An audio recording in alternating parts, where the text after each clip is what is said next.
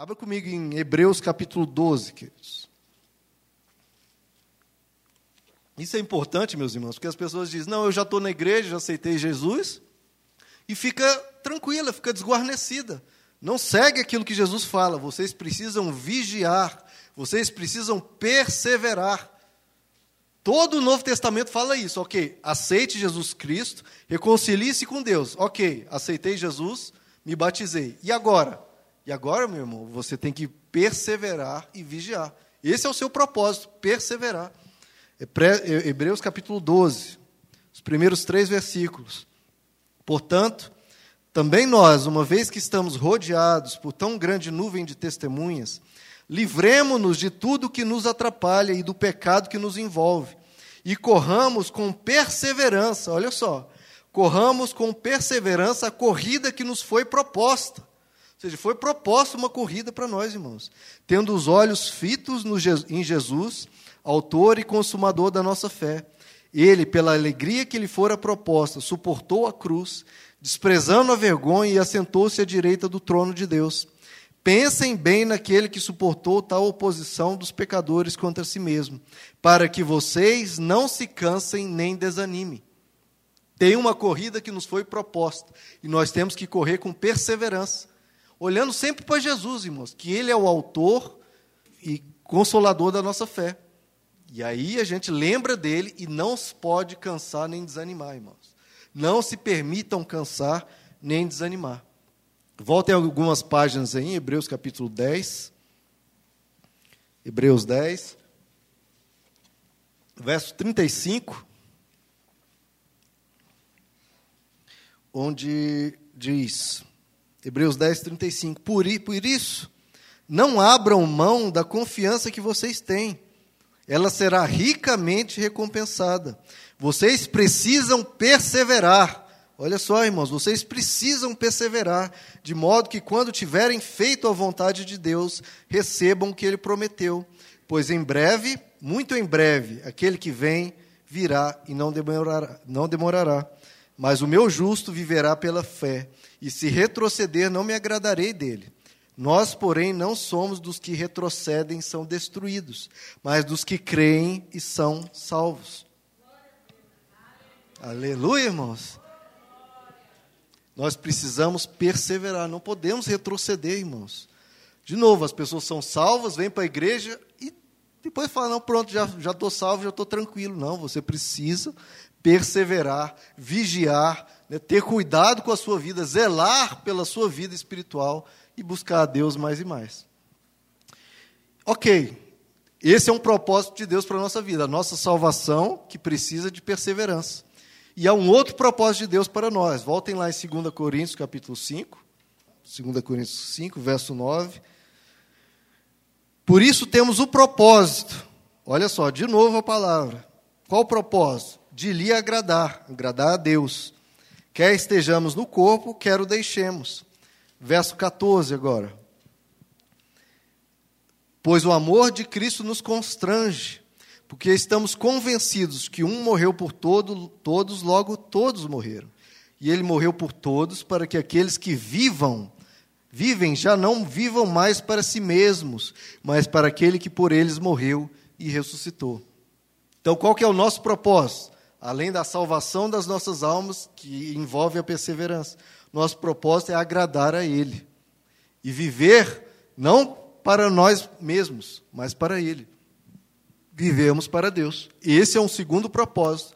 Vivemos para Deus. E como é que. Para agradar a Deus. E como é que a gente agrada a Deus, irmãos? A Bíblia diz lá em 2 Tessalonicenses: a vontade de Deus é que vocês se santifiquem. Que vocês se santifiquem. Então, irmãos, veja só. De novo, a pessoa é salva, né? aceita Jesus Cristo, se batiza, vem para a igreja. Estou salvo. E agora? O que, é que eu faço com a minha vida? Eu já estou salvo. O que, que, o que, que tem sido ensinado por aí? Você já está salvo, já aceitou Jesus? Ok, agora busca o quê? Prosperidade, não é? Você já está salvo, já está com a eternidade garantida, então busca prosperidade. Né? Mas é isso que a Bíblia ensina? Não. A Bíblia ensina que depois que você é salvo e está perseverando, você tem que buscar agradar a Deus, se santificar, né? ser um imitador de Jesus Cristo. Veja, irmãos, quando você se converte e vem para a igreja, você ganha um inimigo. Já tinha, né? Mas esse inimigo fica mais feroz ainda que é o diabo. E ele quer te derrubar. Ele quer tirar você da fé em Cristo. Ele quer arrancar a sua paz, quer destruir a sua família, quer destruir você. 100%. Quanto mais ele puder te destruir, te afundar no poço, te colocar em depressão e arrebentar com a sua vida, ele vai fazer. Ele quer fazer isso. E agora o crente, ele se converte, vem para a igreja e para de pensar em Deus e começa a buscar prosperidade. Prosperidade, prosperidade, prosperidade. Tem pessoa mais fácil para ele derrubar do que essa, irmãos? Que está correndo atrás de dinheiro, em vez de se fortalecendo em Deus o diabo vai pegar essa vida e vai destruir de cima a baixo, meu. De cima a baixo. E se não for nas finanças, vai ser na área sexual, na área familiar, né, na sua honestidade, destruir seus filhos, que às vezes está buscando prosperidade, né, em vez de aprender de Deus, crescer em intimidade com Deus, aprender a palavra do Senhor, se santificando, construindo o caráter cristão, aprendendo como educar os filhos, a pessoa não aprende nada disso, o diabo vai destruir essa pessoa, irmãos. Vai destruir. Então nós precisamos, quando a, no momento que a gente aceita Jesus Cristo e se converte, é a hora de você crescer, irmãos. A Bíblia diz que nós temos a fé e agora a gente cresce de fé em fé. Você tem que, obrigação a partir daí de crescer em santidade, em se parecer mais com Jesus Cristo, em conhecer a palavra, em conhecer a Deus, e em cada área da sua vida que há problemas, você tem que lidar com aquilo. Porque senão você, meu amigo, está enrolado. Está enrolado. Você tem que pegar aquela, aquela área da sua vida, orar por ela, jejuar por ela, conhecer na palavra como lidar com aquilo e se santificar. A vontade de Deus é que vocês sejam santificados.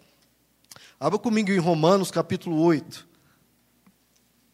Vai falar de propósito sobre propósito. Romanos 8, verso 28. Que diz: Sabemos que Deus age em todas as coisas para o bem daqueles que o amam. Veja, Deus sempre está agindo para o bem daqueles que o amam, dos que foram chamados de acordo com o seu propósito. Pois aqueles que de antemão conheceu também os predestinou. Para quê? Para serem conformes à imagem de seu filho, a fim de que ele seja primogênito entre muitos irmãos. Então veja, novamente, Deus tem um propósito. Que propósito? Primeiro, a salvação das nossas almas. Agora, qual que é o outro propósito? Nos transformar na imagem de Jesus Cristo na terra. Você está aí com a sua vida, com seus problemas, e Jesus olha para você e o que, que ele quer? Quer te transformar em exatamente Jesus Cristo. Quer que você tenha a mesma vida plena, a mesma santidade, a mesma paz, a mesma plenitude, a mesma alegria que Jesus tinha quando caminhava aqui na terra. E o que, que ele vai fazer para cumprir esse propósito? Ele falou. Ele age em todas as coisas, em todas as coisas, através de sofrimento, através de uma dificuldade, através de um, de um acontecimento, tudo que acontecer na sua vida não é a esmo, tem um propósito. Todas as coisas, não é algumas, não. Tudo que ocorrer na sua vida, Deus tem esse propósito, te transformar na imagem de Jesus Cristo. Ele quer te dar uma vida e uma vida em abundância. Né? Quando as pessoas leem isso, falam, ah, a vida em abundância é riqueza. Não, meu amigo. Jesus não teve riqueza nenhuma, ele não tinha onde reclinar a cabeça. Agora, alguém duvida que Jesus viveu uma vida em abundância? A alegria que ele tinha, a paz que ele tinha, o amor que ele tinha no coração, a, a plenitude que ele tinha com Deus, irmãos, não, você não podia acrescentar nada para melhorar a vida de Jesus, porque já estava pleno, a alegria que ele tinha vinha de dentro. Quando a sua alegria está fora, é o que Jesus fala: olha, quando você acumula coisas na terra, vem o ladrão e rouba, vem uma pessoa, te dá, fala um palavrão, rouba a sua alegria. Quando a sua alegria é baseada em coisas externas, ela pode ser retirada. Agora, quando a sua alegria é aqui dentro, é com Deus, ninguém rouba. Ninguém rouba. E Jesus está falando. E esse é o propósito dele, te transformar em um Jesus Cristo na terra. Então ele pega você e às vezes vem com aquela, aquele machado do, do escultor né, que tem uma pedra e ele começa a bater na pedra e vai transformando aquela pedra numa escultura. Então, irmão, quando vier a martelada, não pense que Deus é mal, que Deus não te ama, né? por que, que Deus não me protegeu? Não, Ele sabe o que Ele está fazendo.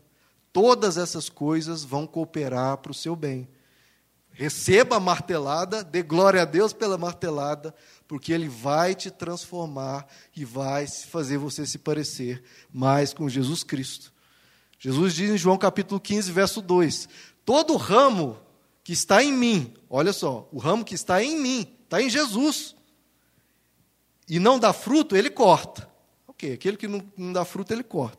Agora, aquele que dá fruto, você está em Jesus e dá fruto, ele poda. Um ele corta e joga fora, o outro ele poda. Na sua vida vai ter podas, Deus vai cortar coisas e vai doer. Mas Ele está cortando para quê? Para que a sua vida, a partir dali, cresça. Isso é um princípio da natureza. Você corta aquela muda ali, aquele pedacinho, e depois vai crescer um outro no lugar mais forte. Aquilo que está fraco, aquilo que está doente, aquilo que está com problemas, Deus vai vir e podar. Vai doer? Vai. Você vai perder uma parte da sua vida? Vai. Para depois nascer algo mais forte, melhor, mais duradouro e que vai te dar uma vida de abundância e mais parecido com Jesus Cristo. A essência do Evangelho é isso, irmãos. O propósito de Deus para nós é isso: nos salvar e depois que somos salvos, crescer cada vez mais, a cada dia sermos mais parecidos com Jesus. Quando Deus apareceu para Abraão, lá no livro de Gênesis, ele falou: Abraão, sai da sua terra, sai. E eu vou te dar uma terra que mana leite e mel, uma terra maravilhosa. E ele falou: Sê tu uma bênção. Eu vou te abençoar e através de você serão abençoadas todas as nações da terra. E Deus falou: Seja você uma bênção. Aí você pensa, bom, então o propósito de Deus para Abraão, já que Deus está falando com ele, é ele vai dar uma terra para Abraão. O propósito era dar a terra para Abraão, irmãos? Não. O propósito era ser tu uma benção. A terra era só uma isca. Deus usa às vezes a isca. Olha, Abraão, sai que eu vou te dar uma terra maravilhosa. Sai, caminha comigo e eu vou te dar uma terra maravilhosa. Mas o propósito de Deus não era a terra, fazia parte do, do, do pacote. Mas o propósito de Deus é transformar Abrão em Abraão. Transformar alguém que não conhecia Deus em alguém que conhece a Deus de perto. Em alguém que não era bênção e que passou a ser uma bênção para a família dele, para a sociedade dele e para a terra dele. Para todo lugar. A Bíblia sempre diz: olha, sejam imitadores de Deus. Imitem a Jesus Cristo. Tudo na sua vida, meu irmão. Se você tem uma dificuldade, eu não sei o que, é que eu faço. Pare e pense, eu preciso imitar Jesus Cristo. O propósito de Deus é que eu me torne como Jesus Cristo. O que, é que Jesus Cristo faria nessa situação? Eu tenho essa situação aqui. Não sei o que fazer. Pare e pense, o que, é que Jesus faria? Nós estamos estudando né, no WhatsApp né, o, o Evangelho de Mateus e a gente está vendo as ações de Jesus em cada coisa. Tudo que Jesus faz, irmãos, pareça, faça como Ele. Né? Chega uma mulher né, em, em, adultério, pega em adultério, chega uma pessoa para conversar com você. Olha, eu adulterei, o que, que eu faço? E você pensa assim, meu Deus, o que, que eu falo para uma mulher dessa? Né? Falar que adultério é pecado, ela já sabe. Falar o quê? Que Deus vai mandar as dez pragas do Egito sobre ela? Você, você não sabe o que fazer. O que, que você faz? Como, como é que Jesus fazia? Jesus tratava com pecadores, tratava com todo tipo de gente. Você olha como Jesus e procura ser como Jesus.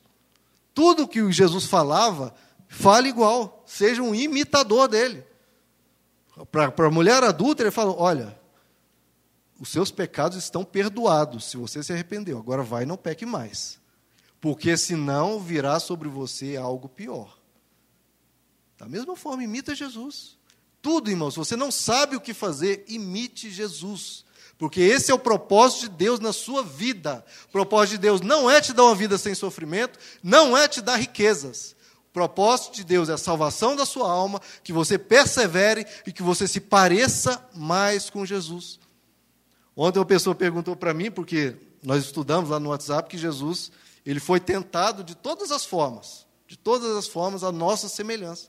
Ela perguntou, mas Jesus foi tentado até na área sexual? Foi.